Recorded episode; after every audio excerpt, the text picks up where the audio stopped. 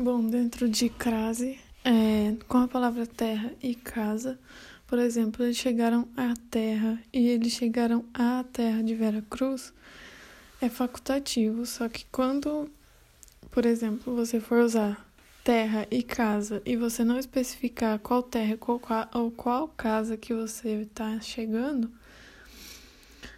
é, você não usa crase. Quando você especificar, você usa.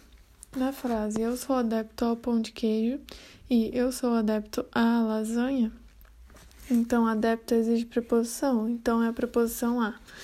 E a palavra lasanha é a palavra regida que exige o artigo a e a junção da preposição a com o artigo a dá origem à crase.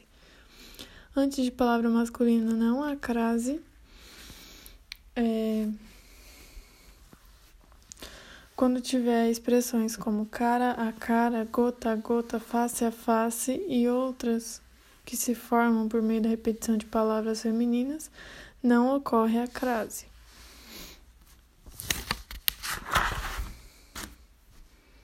A crase ela é obrigatória quando tiver a preposição a, mais pronomes demonstrativos como aquele, aqueles, aquilo, aquela. Preposição a mais o a de a qual, então fica as quais ou a qual vai crase. Por exemplo, a cidade a qual me referi. O a é craseado. Na indicação de horas também é obrigatório ter crase.